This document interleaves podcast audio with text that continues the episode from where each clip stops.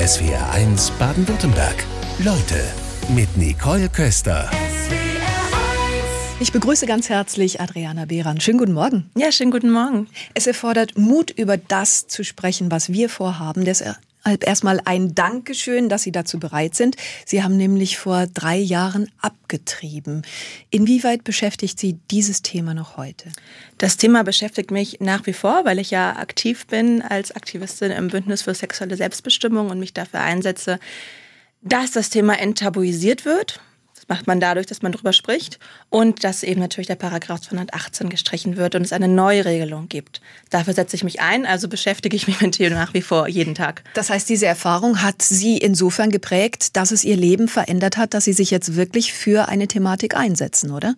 Ja, absolut. Also auch ich habe zu denen gehört, die damals wussten mit dem 219a, der damals noch bestand, dass das irgendwie ein Unrecht ist, dass man sich nicht informieren darf. Aber auch mir war nicht so deutlich bewusst, dass Schwangerschaftsabbrüche nach wie vor eine Straftat darstellen, bis man eben in diese Situation kommt. Müssen wir kurz erklären, 219a war der Paragraph, der ausgesagt hat, dass Ärztinnen und Ärzte nicht im Internet über Schwangerschaftsabbrüche informieren dürfen. Der wurde im vergangenen Sommer gestrichen. Genau. Wenn Sie ähm, über Ihre Erfahrung sprechen, wie tauschen sich da diejenigen aus? Also alleine dieses Wort Betroffene ist ja schon schwierig in den Mund zu nehmen. Wie sprechen Sie davon? Also ich spreche davon von meiner Erfahrung. Und das ist nicht nur eine Momentaufnahme, sondern es ist natürlich eine Erfahrung, die mehrere Wochen irgendwie mein Leben geprägt hat und auch nach wie vor noch mein Leben prägt. Deswegen bei Menschen, die sich für einen Abbruch entschieden haben, sprechen wir in der Regel von Erfahrenen. Darf ich fragen, Sie haben verhütet, wurden schwanger. Wissen Sie noch Ihren ersten Gedanken, als Sie das realisiert hatten? Ähm, mein erster Gedanke war eigentlich ähm, so ein bisschen, ist kein klarer Gedanke, den man fassen konnte, sondern eher, dass natürlich so ein bisschen die Welt Kopf stand. So, wie kann das passieren? Was, was mache ich jetzt? Ähm, und genau, was sind die nächsten Schritte? In was für einer Situation waren Sie damals? Äh, ich war damals noch im Studium und hatte aber die doch durchaus privilegierte äh, Position, dass ich in der Klausurenphase war. Das heißt, ich hatte einfach auch Zeit und etwas Luft, um wirklich in Ruhe nachzudenken. Dieses in Ruhe nachdenken, wie sieht das aus? Das sieht so aus, dass, äh, also ich beschreibe das immer so, dass ich damals eben wirklich so alleine war in meiner Einzimmerwohnung mit dem Laptop auf dem Schoß und mich eben informiert habe und mir alle Informationen zusammengesucht habe, die ich irgendwo finden konnte, von allen möglichen Seiten. Und dann habe ich äh, darüber intensiv natürlich nachgedacht, ähm, tagelang. Ich habe mir Pro- und Kontralisten geschrieben. Ich habe aktiv versucht, mich in die andere Richtung zu lenken. Also ich habe mir explizit Babyvideos angeguckt und Kindermöbel bei Ikea und Babyklamotten bei Chibo und würde ich gesagt so mich selber versucht in diese Richtung zu pushen aus mehreren Gründen war das aber einfach nicht möglich und deswegen habe ich mich dann für die Beendigung der Schwangerschaft entschieden. Es gehören ja immer zwei dazu. Der Partner oder der Mann, wurde der von Ihnen gefragt oder informiert? Das war für mich äh, elementar, dass er natürlich damit ähm, involviert ist und er war auch der, die erste Person, der ich das erzählt habe. Und in meinem persönlichen Fall war die Reaktion nur so, ja, ähm, damit will ich nichts zu tun haben. Und ähm, wenn du dich dafür entscheidest, die Schwangerschaft fortzusetzen, bin ich dir auf jeden Fall sehr böse. Ich werde dich nicht unterstützen. Ich werde mit dem Kind nichts zu tun haben wollen. Und äh, genau. Löst auch einen gewissen war, Druck aus, oder? Das war wirklich schlimm. Also nach wie vor, also wir standen jetzt, wir waren jetzt kein Paar, aber ähm, das muss ich wirklich sagen, wie ein Mann sich dann einfach aus dieser Situation herausziehen kann und zu sagen, ach ja, aber also meinen Spaß hatte ich, aber damit habe ich jetzt nun wirklich nichts zu tun. Das ist nach wie vor auch wirklich noch schockierend. Ja. Fühlten Sie sich mit der Entscheidung, jetzt über Leben oder Tod zu entscheiden, alleingelassen? Also ich fand mich von, von dem Person, von der ich schwanger war, auf jeden Fall alleingelassen, ja. Weil ähm, das für mich eigentlich auch etwas war, worüber man zusammen sprechen sollte und wo man auch irgendwie füreinander und gegenseitig da sein sollte. So, aber da machen sich halt viele Männer, natürlich nicht alle, aber sehr, sehr einfach, ja. Und dadurch, dass das Thema nach wie vor noch so eine Stigmatisierung hat und man irgendwie oft nicht darüber spricht, ähm, fühlt man sich auch gesellschaftlich irgendwie alleine gelassen. Also man sitzt dann wirklich da und hat gedacht so, niemand mit, es gibt niemanden, mit dem ich jetzt darüber erstmal sprechen kann, wo ich nicht Angst haben muss, verurteilt zu werden. Sie sprechen offen über Ihre Abtreibung. Drei Jahre ist das inzwischen her. Ungewollt schwanger, das ist eine Situation, ja, in die möchte sich niemand hineinversetzen. Vielleicht können Sie uns mitnehmen, wie Sie diesen Prozess der Entscheidungsfindung erlebt haben. Denn mit der Nachricht, ich bin schwanger, beginnt ja gleichermaßen die Uhr zu ticken. Absolut. Also in dem Moment nimmt man jeden Tag und jede Stunde noch mal viel intensiver wahr.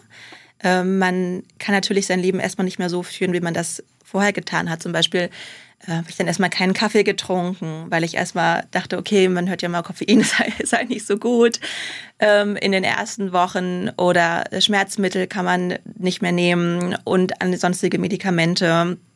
Ich hatte ständig Schmerzen, weil sich ja die Gebärmutter auch ausdehnt.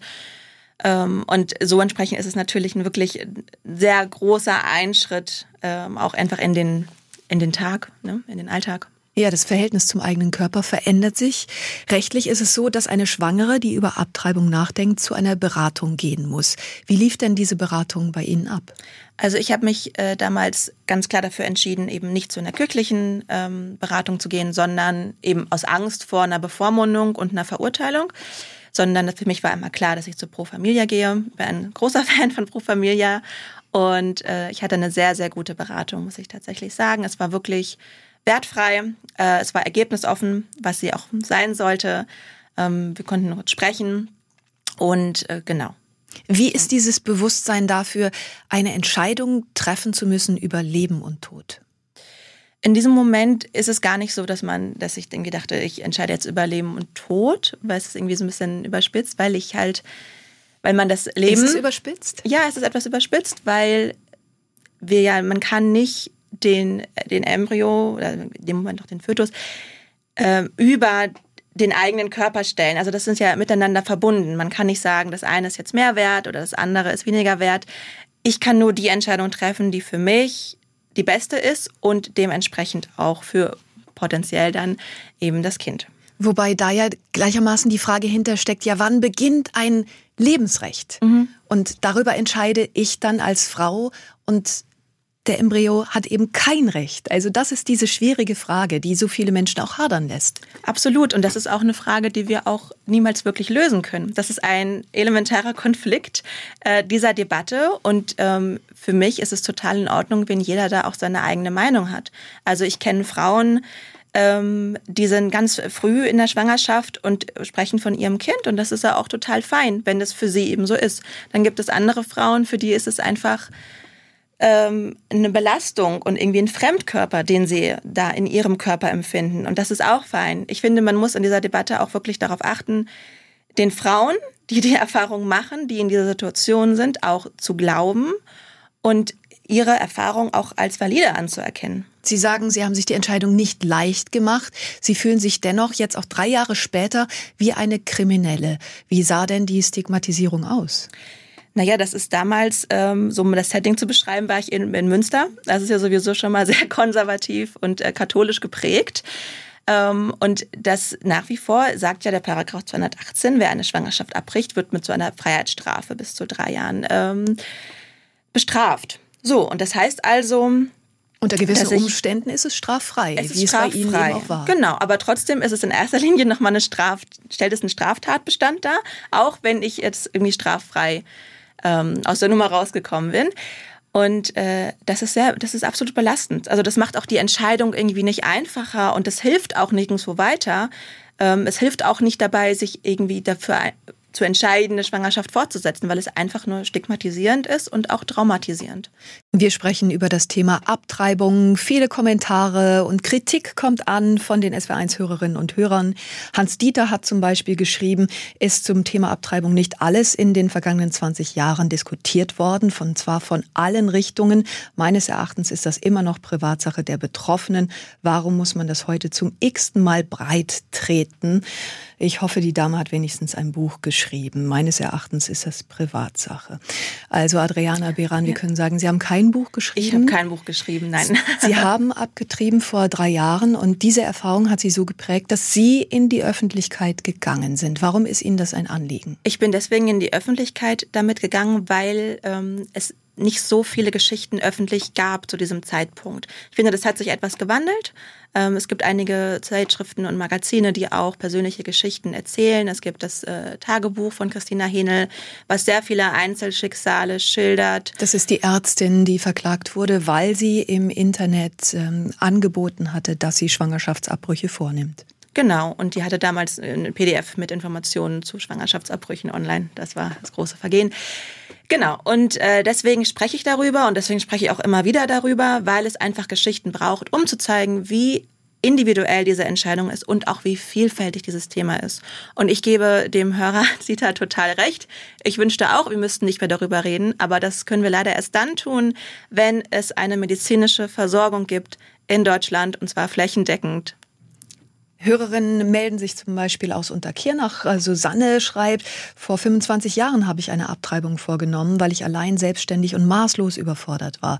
Ich konnte lange Zeit ganz gut damit leben. Seit einigen Jahren trifft es mich mit Wucht und wird schlimmer. Ich bin zutiefst unglücklich über meine Entscheidung von damals. Ich werde den Gedanken an mein verlorenes Kind nicht mehr los. Ich glaube, es geht nicht äh, darum, was die anderen, was die Gesellschaft sagt und denkt. Frau muss letztendlich alleine entscheiden und dann auch den Rest des Lebens Lebens damit klarkommen. Das kann lange sein. Was sagen Sie zu diesem Kommentar? Absolut. Also erstmal vielen Dank für die Offenheit und äh, das tut mir persönlich wahnsinnig leid. Wirklich, das, ich kann das absolut nachempfinden, dass man dann diese Entscheidung irgendwie ähm, damit nicht mehr im Reinen ist. Aber es zeigt auch, wie wichtig dieses es ist, diese Entscheidung für sich selber zu treffen und dass es eben auch eine Entscheidung ist, mit der man gegebenenfalls den Rest des Lebens noch zu tun hat. Und in dieser, dieser Debatte, die wir führen, geht es ganz häufig immer nur bis zur Geburt. Was danach passiert, ist ganz selten Teil der Debatte. Und das stört mich auch so sehr daran, weil man ja auch dann denken muss, okay, was passiert denn danach? Wie geht es dann weiter? Wie ist die Versorgungslage? Wie kriege ich meinen Alltag gestaltet? Wie funktioniert das alles? Wie kann ich mich finanziell absichern? All diese Themen, da hängt doch so viel mit dran und auch das ist Teil dieser Debatte um Schwangerschaftsabbrüche. Wie kam bei Ihnen dann die Entscheidung zustande zu sagen, ich entscheide mich für den Schwangerschaftsabbruch? Ähm, also das waren bei mir auch sehr, sehr viele unterschiedliche Gründe und auch zum Teil sehr persönliche. Und ich muss sagen, das sind solche Überlegungen, die wirklich die körperliche Gesundheit, die psychische Gesundheit, die Lebensplanung, die Familienumstände, so viele Dinge beeinflussen. So, und ähm, da kann ich gar nicht und ich möchte auch gar nicht mich irgendwie in diesen Moment kommen, wo ich mich dafür rechtfertigen muss, weil ich ja weiß, dass ich für mich die beste Entscheidung getroffen habe, nach sorgfältiger Überlegung und mit dieser Entscheidung auch nach wie vor fein bin. Wie lange hat es gedauert, bis Sie klar waren in Ihrer Entscheidung? Ähm, das hat eine Weile gedauert, ähm, bis ich mich dazu ähm, irgendwie einigermaßen fest entscheiden konnte. Und das hat auch damit zu tun, dass ich durchaus äh, irgendwie Bedenken hatte, dass ich irgendwie auch genau danach vielleicht in eine Depression oder so abrutsche. Und das zeigt diesen Einfluss von AbtreibungsgegnerInnen, die auch immer ganz gerne von diesem Post-Abortion-Syndrom sprechen, wofür es überhaupt keine wissenschaftliche Grundlage gibt, um Frauen eben auf jeden Fall dahin zu bekommen, dass sie auf jeden Fall die Schwangerschaft fortsetzen und dann äh, ein Kind gebären, um eben diesen Druck zu machen, ne? um Angst zu machen, danach geht es dir total schlecht. Ariana Beran bei uns in SWRs Leute. Sie haben sich nach langer Überlegung für die Abtreibung entschieden. Wie haben Sie eigentlich eine Ärztin oder einen Arzt dafür gefunden? Also mein erster Gedanke war, oh Gott, hier finde ich niemals jemanden. Ähm, weil in Münster auch die Versorgungslage auch nicht so besonders gut war und man auch keine Informationen mehr findet. Und äh, es gab dann zum Glück noch ähm, zwei Praxen, die Abbrüche angeboten haben.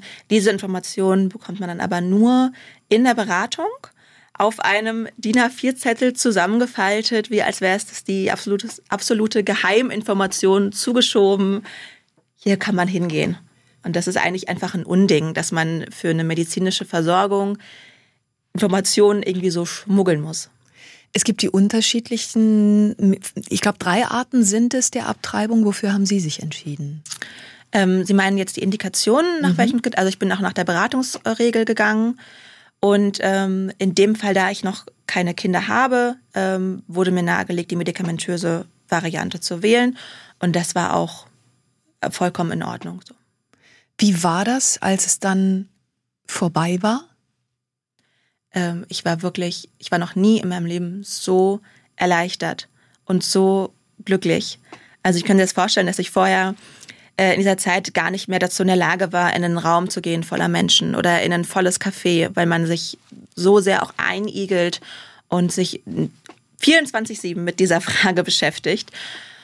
Und äh, als es dann wirklich endgültig vorbei war, war ich einfach nur wahnsinnig erleichtert und wusste, okay, das ist einfach die absolut richtige Entscheidung, die ich für mich und für mein zukünftiges Leben treffen konnte. Das heißt, wenn wir uns das vorstellen, Sie haben eine Pille geschluckt, mhm. gab es da vor diesem Moment noch ein Zögern? Nein, es gab überhaupt kein Zögern. Also ich musste die erste Tablette nehmen vor den Augen der Ärztin.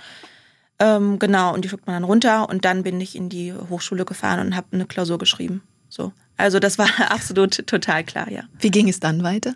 Und dann nach zwei Tagen ähm, musste man nochmal äh, zur Ärztin und dann wurde nochmal äh, zwei Tabletten in vaginal eingeführt, ähm, die dann genau den Abbruch quasi eingeleitet haben.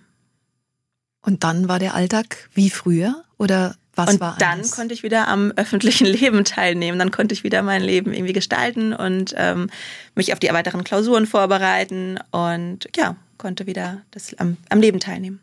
Wir haben schon darüber gesprochen, dass im Sommer der Bundestag die Abschaffung des Paragraphen 219 beschlossen hat. Was ist da jetzt anders?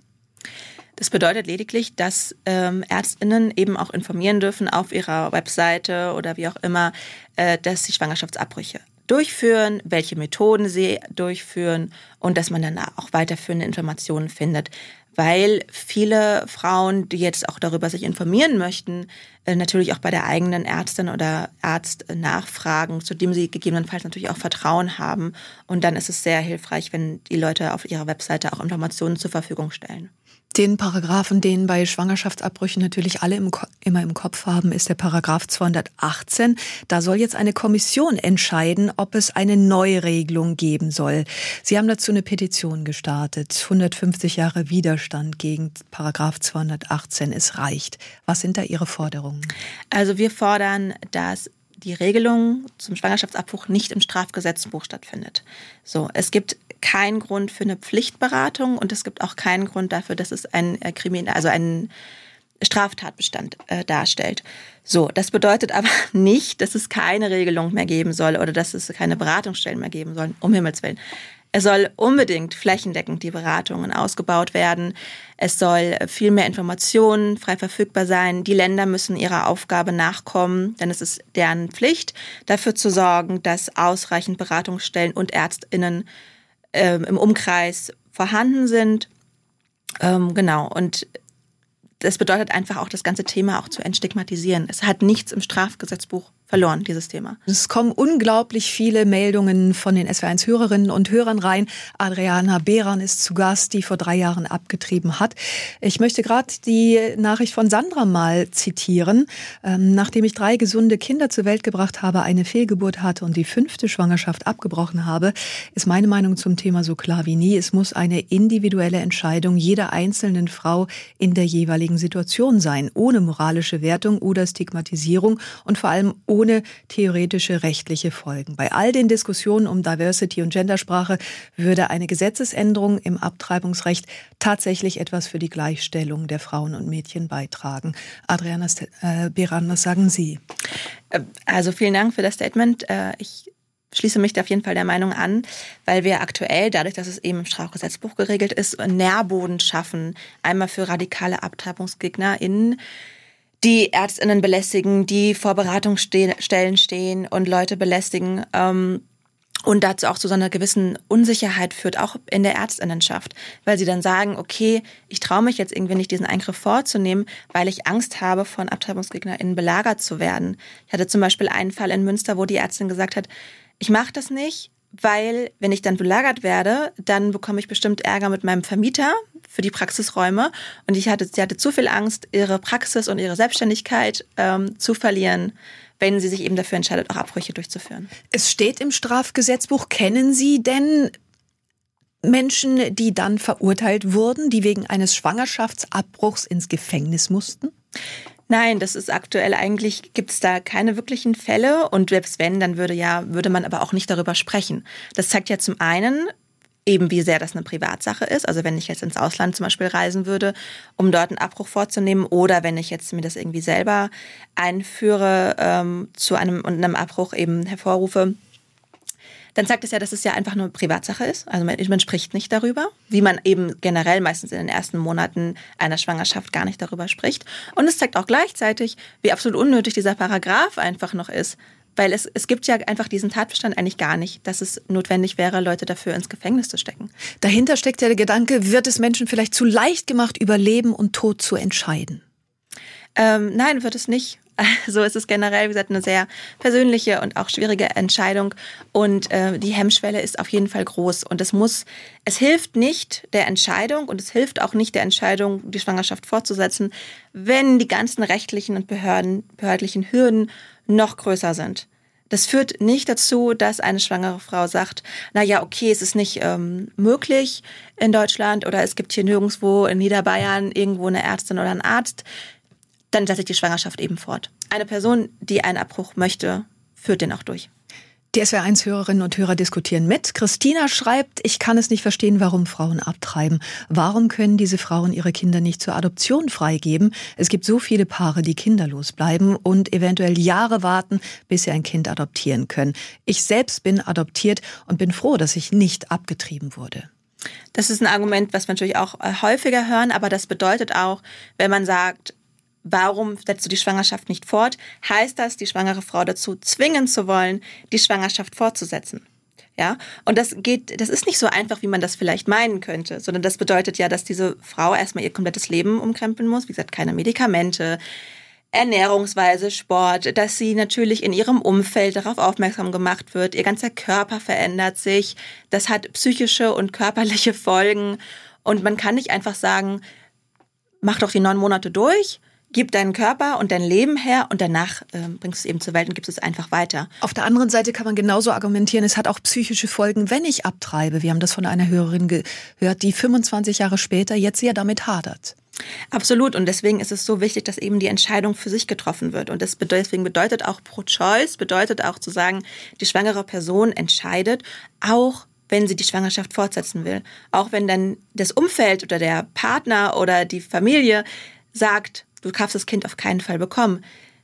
Die Frau muss selbst entscheiden. Es gibt Gesetzesänderungen beim Thema Abtreibung. Weltweit, Adriana Beran ist bei uns in SWRs Leute. In Polen beispielsweise müssen Frauen das Baby auch bei Fehlbildungen austragen. In den USA wurde das Recht auf Abtreibung im Sommer aufgehoben.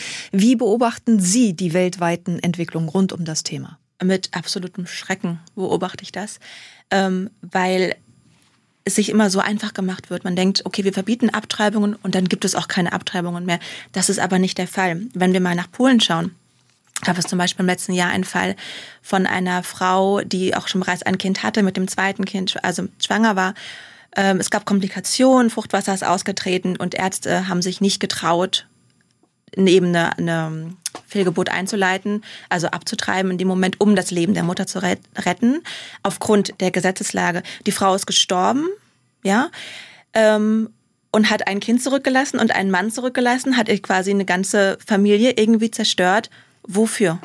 Das frage ich mich. Das muss man wirklich, der aktuellen Rechtslage. Aufgrund der Rechtslage. Und ein, Ab ein Verbot von Abbrüchen führt niemals dazu, dass es keine Abbrüche mehr gibt, sondern nur noch, dass sie unsicher werden weil Leute eben versuchen, dann selber auch Abtreibungen ähm, herbeizuführen. Ich habe einen Bericht gelesen, dass auch in den Staaten vermehrt nach giftigen Tees und so weiter gesucht wird. Und da fragt man sich schon, wir haben 2023 und wir Frauen müssen irgendwie nach Tees suchen oder uns wieder Drahtbügel aufdrehen und uns selber einführen, äh, wenn wir einen Schwangerschaftsabbruch eben durchführen wollen. Es gibt erschreckende Zahlen aus Brasilien beispielsweise. Da wurden 2021 mehr als 52.000 Frauen und Mädchen vergewaltigt. Die Mehrheit von ihnen war minderjährig. Obwohl Abtreibung nach einer Vergewaltigung erlaubt ist, wird sie oft verhindert. Gibt es andere Länder, andere Beispiele, die Sie nennen können, die vielleicht sogar als Vorbild dienen? Es gibt so viele erschreckende Nachrichten. Mhm. Gibt es denn auch positive? Ja, zum Beispiel Argentinien äh, hat das wirklich geschafft, auch durch eine sehr starke feministische Bewegung, äh, dass es neue Regelungen gibt. Und äh, Kanada nennen wir auch immer so als Beispiel, die auch eine liberalere Regelung haben. Und da zeigt sich dann ganz stark, ähm, weil man AbtreibungsgegnerInnen ja immer diese Angst haben, die Zahl an Abbrüchen würde zunehmen, wenn Abbrüche eben legal sind. Am Beispiel Kanada zeigt sich, dass sich das einfach nicht wahr ist. Also die Zahl an Abbrüchen hat sich nicht gestiegen und ähm, schwangere Personen warten auch nicht bis zum achten Monat, äh, bis sie ähm, einen Abbruch vornehmen lassen, sondern das passiert in der Regel innerhalb der ersten Wochen. In Frankreich erhalten 18- bis 25-jährige Kondome in der Apotheke jetzt gratis seit Anfang Januar. Was denken Sie darüber? Großartig. Das ist auch eine Forderung, die wir als Bündnis für sexuelle Selbstbestimmung stellen. Kostenlose Verhütungsmittel. Denn diese ganze Debatte und immer dieses gegenseitige Werte gegenüberstellen bringt uns nicht weiter. Wir sollten lieber darüber sprechen, was können wir tun, wie können wir die Versorgungslage verbessern in Deutschland, ähm, welche Möglichkeiten haben wir. Und dazu zählt erstmal Bildung, Sexualaufklärung an Schulen, ganz wichtiges Thema und auch die Herausgabe von kostenlosen Verhütungsmitteln. Die Ampelkoalition hat im Koalitionsvertrag stehen, dass es eine Neuregelung des Paragraphen 218 geben soll. Was ist denn bisher passiert?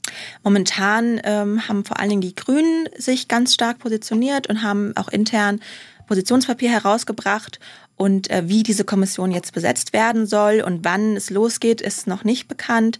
Ich hoffe natürlich, dass ähm, ganz dass sehr breit aufgestellt wird und eine breite Expertise dort auch vertreten sein wird. Das heißt Juristinnen und Ärztinnen, Sozialarbeiterinnen, um dieses Thema auch ganzheitlich zu betrachten. Das heißt, wir müssen festhalten, bisher ist noch nichts passiert. Richtig. Ingeborg aus Rastatt hat uns geschrieben, bin 75 und habe mein Leben lang zu spüren bekommen, dass ich ein Bastard bin. Meine Mutter wurde nach dem Krieg ungewollt schwanger, flog zu Hause raus, flüchtete sich zu einem Mann, dem sie mich untergeschoben hat. Alles, was meine Mutter abgestempelt als leichtes Mädchen mitgemacht hat, wurde auf mich übertragen. Dass das alles so gewesen ist, habe ich vor zwei Jahren erfahren, als meine Mutter gestorben ist. Ich bin heute noch traumatisiert von allem, was mir passiert ist. So geht es den Kindern, die man lieber hätte abtreiben sollen, als so ein Leben leben zu müssen. Daran sollte bei den Diskussionen über die Verantwortung, die Frauen tragen müssen, auch einmal nachgedacht bzw. gesprochen werden. Adriana Beran, was sagen Sie zu diesem Kommentar? Da kann ich auf jeden Fall nur zustimmen und sage auch, ich sage immer, Kinder haben es Recht, gewollt zu sein. Es muss nicht geplant sein, es muss nicht äh, ein mega Reichtum vorhanden sein, aber wenn man sich man sollte, wenn man sich dafür entscheidet, das Kind nun mal auch wirklich wollen, weil ein Kind spürt das wenn es nicht wirklich gewollt ist. Und die psychischen Folgen davon sind für den Rest des Lebens fatal. Ich kenne wirklich auch einige Erwachsene, die auch in meinem Alter sind, die seit Jahren wirklich zur Therapie gehen und aber diesen Konflikt niemals lösen können, weil wenn man im Kern schon weiß, eigentlich bin ich nicht gewollt worden, dann ist es wirklich entscheidend für den Rest des Lebens. Auf der anderen Seite kommen die Vorwürfe, Sie sprechen hier über eine medizinische Versorgung und da geht es um das Töten von Menschen.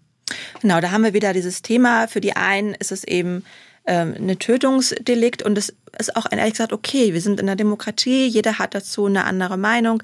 Ähm, letzten Endes kann auch dieser Mensch, der dann Kommentare abgegeben hat, nicht darüber urteilen, ähm, wie das Leben einer anderen Person auszusehen hat oder wie sie sich zu entscheiden hat.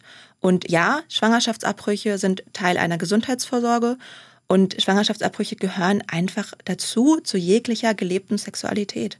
In einer Ausbildung als Ärztin oder Arzt äh, ist dieses Thema aber nicht vorhanden. Richtig, und das zeigt sich dann auch jetzt, wie schlecht die Versorgungslage auch wieder ist. Ne? Und äh, ich finde es auch irgendwo, ich finde es großartig, beispielsweise von den Doctors for Choice, die sich dafür einsetzen, ähm, privat quasi ähm, Seminare zu veranstalten, um eben Schwangerschaftsabbrüche zu lernen. Aber gleichzeitig finde ich es auch alarmierend, dass wir solche Dinge ähm, irgendwie selber auf die Beine stellen müssen und es nicht Teil des Lehrplans ist, obwohl es eben ein ganz normaler Eingriff ist. Sie sind seit drei Jahren im Bündnis für sexuelle Selbstbestimmung engagiert. Wie hat sich Ihr Leben denn dadurch verändert? Nun, ich bin natürlich ähm, auch durch die Arbeit im Bündnis irgendwo auch Zielscheibe von AbtreibungsgegnerInnen. Ähm, bisher noch nicht total persönlich, aber man merkt ja auch an manchen Kommentaren, die so kommen, dass bei diesem Thema wirklich immer jeder eine Meinung hat. So, und das ist natürlich auch manchmal etwas anstrengend, weil man eben sagen muss, ja, jede Meinung ist natürlich valide und äh, dennoch muss eben die betroffene Person in dieser Situation für sich selbst entscheiden und das muss man einfach auch anerkennen. Schauen Sie anders auf das Thema Sexualität? Ähm, ja, ich denke schon, dass man äh, sich überlegen muss, gerade so, wenn Männer äh, mir sagen, ja, wie kannst du denn einfach so abtreiben? Dann frage ich mich mal die Gegenfrage, ähm, hast du denn bei jeder, mit jeder Frau, mit der du jemals geschlafen hast, auch vielleicht mit jeder äh, Sexarbeiterin oder mit jedem One-Night-Stand, hattest du dann bei jeder dieser Frauen gewollt, auch wenn eine Schwangerschaft entstanden wäre, dass sie die Schwangerschaft fortsetzt? Und dann werden diese Männer dann meistens ganz still, weil sie dann merken, oh ja, nee, äh, natürlich irgendwie nicht, weil das will ich dann natürlich nicht. Und das zeigt auch immer so eine Doppelmoral in dieser Debatte. Also eigentlich, viele Männer sind da immer ganz stark und ganz vorne mit dabei, auch gerade so die Christlichen zu sagen, oh, das ist Mord und das geht nicht. Aber gleichzeitig sind sie auch nicht dazu bereit, ähm, irgendwie ihr persönliches Verhalten zu ändern. Jetzt gibt's unterschiedliche Entwicklungen, wenn wir zum Beispiel auf Apps schauen, wo sich Menschen ausschließlich zum Sex verabreden verabreden. Verändert das die Verantwortung, die mit der Sexualität einhergeht? Also ich finde, dass die Verantwortung natürlich auf beiden oder auf allen Sexualpartnern liegt. Und da zeigt sich ja auch, dass wir da auch ein ganz großes irgendwie Loch haben, denn nach wie vor geht es bei Verhütung immer um den weiblichen Körper. Es gibt äh, so viele Männer, ähm, die sich niemals eine Vasektomie unterziehen würden. Vasektomie heißt? Genau, dass sie eben die Samenleiter durchtrennt werden, dass sie eben in diesem Moment nicht mehr äh, Kinder zeugen können. Ähm, oder die auch äh, weigern, sich Kondome zu benutzen. Das höre ich auch ganz oft auch im privaten Umfeld, dass Männer sagen, ah nee, Kondom brauchen wir doch nicht. Und das zeigt halt, ah okay, Verhütung und die komplette Verantwortung wird so oder so von vornherein schon vor dem Geschlechtsverkehr auf die Frauen übertragen und das geht nicht. Und da müssen wir auch wirklich ganz viel aufholen im Bereich der Sexualaufklärung. Und das fängt schon in den Schulen an. Da so unglaublich viele Nachrichten reinkommen von den SW1-Hörerinnen und Hörern, danke dafür erstmal. Für Ihre große Beteiligung möchte ich Anita Kress gerade noch zitieren. Es ist traurig, dass nach so einer langen Zeit keine Lösung gefunden ist. Ich habe 1968 abgetrieben. Meine Familie stand hinter mir. Der Arzt in Berlin war so empathisch. Er hatte drei Kinder. Ich habe noch nie gehört, dass die Kirche für diese Mütter da ist und ihnen ein gutes Leben ermöglicht. Ich hoffe für all die Frauen auf eine gute Lösung. Es macht keine Frau aus einem lapidaren Grund. Adriana Beran ist bei uns in SW1 Leute zu Gast. Sie haben vor drei Jahren abgetrieben. Das kann man, glaube ich, auch bei Ihnen festhalten. Das macht man nicht aus einem lapidaren Grund. Nein, auf keinen Fall. Aber der Kommentar zeigt nochmal ganz deutlich, dass diese Debatte immer nur um diese neun Monate geht. Also dass der, der Körper einer Frau, sobald er eben schwanger ist, ähm, wird er auf einmal Gegenstand öffentlicher Diskussion. Auf einmal geht das Leben der Frau nicht mehr so viel wert. Und ähm, was danach aber ist, darüber wird dann nicht gesprochen. Ich fand ganz interessant, weil Anita gerade Berlin erwähnt und eine legale Abtreibung während der ersten drei Monate war in der DDR ab 1972 möglich, in der BRD erst ab 1976. War die Familienpolitik in der DDR fortschrittlicher? Ja, das war sie in der Tat. Zum Beispiel gab es auch in der DDR ähm, für jede Frau von vornherein bei einer Schwangerschaft einen äh, sicheren Kita-Platz. Davon könnte man sich heute echt noch eine Scheibe abschneiden. Jetzt rennen ja manchmal Leute wirklich rum, um irgendwie noch einen Kita-Platz oder einen Versorgungsplatz äh, für ihre Kinder zu finden. Und äh, da war die DDR um einiges weiter in Sachen Gleichberechtigung. Das zeigt sich dann auch, als es zur Wiedervereinigung kam, ist tatsächlich die Wiedervereinigung fast an diesem Konflikt gescheitert, weil die Rechtsprechung in der DDR und in der BRD nicht irgendwie zusammenzuführen war. Und dadurch ist auch dieses Konstrukt entstanden, was wir heute haben. Dennoch ist das Thema schon sehr, sehr lange in der Öffentlichkeit. Wenn wir uns mal erinnern, 1971, da waren Sie und ich noch nicht auf der Welt, aber es gab den, die Titelschlagzeile im Stern, wir haben abgetrieben, darunter Stars wie Senta Berger und Romy Schneider. Und diese Aktion gilt als Beginn der modernen Frauenbewegung. Was wurde erreicht? Nun, ähm, dass das Thema irgendwie öffentlich ist, erreicht, finde ich, immer was, weil es jedes Mal andere Leute dazu bringt, sich darüber zu informieren, weil es jedes Mal das Thema enttabuisiert, je öfter wir darüber sprechen. So. Ich muss aber auch sagen, dass es gerade irgendwie eine sehr politische Bewegung war in den 70er Jahren, ähm, die dann wieder ein bisschen abgeschwacht ist. Und äh, stelle mit Erschrecken auch fest, dass eben viele Frauen, jetzt auch meiner Generation, sich eher weniger mit äh, den Themen der Gleichberechtigung auch auseinandersetzen. Das trifft natürlich nicht auf alle zu, aber ich bin dennoch zuversichtlich, weil sich gerade innerhalb der letzten wenigen Jahre doch auch wiederum einiges getan hat.